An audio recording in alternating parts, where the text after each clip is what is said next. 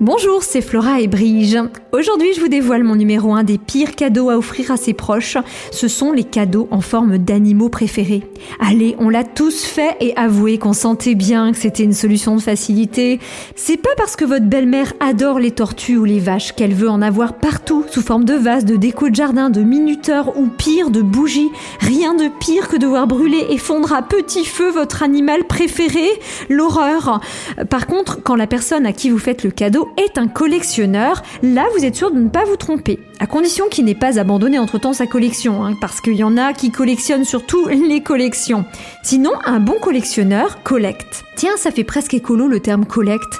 D'autant que souvent, il se charge de récupérer des objets dont personne ne veut plus. Et ça, j'aime bien. Il donne une seconde vie à des étiquettes de vin, des vieux pins des années 80 et même des masques de l'année 2020. Tiens, vous verrez, je suis sûre que dans quelques années, on en fera des expos. À une seule condition, hein, c'est qu'on puisse parler d'un objet du passé ou au moins dans une actu pas trop brûlante, hein, ce qui implique que la fonte des glaces cesse de libérer des centaines de milliers de virus hibernatus. En tout cas, le meilleur collectionneur, c'est celui qui a vu venir avant les autres. Et pour ça, les écolos colibris du quotidien, on est très fort. Les masques qu'on a fabriqués soi-même quand il n'y en avait pas et que c'était censé servir à rien. Et ensuite, les masques qu'on nous a donnés quand il y en avait trop et que c'était censé servir à tout.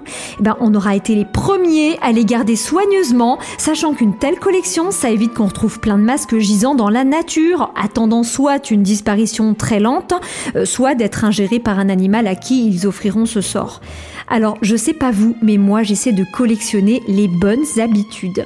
Et quand vous en trouvez une avant tout le monde, gardez-la précieusement. Vous verrez, elle prendra de la valeur.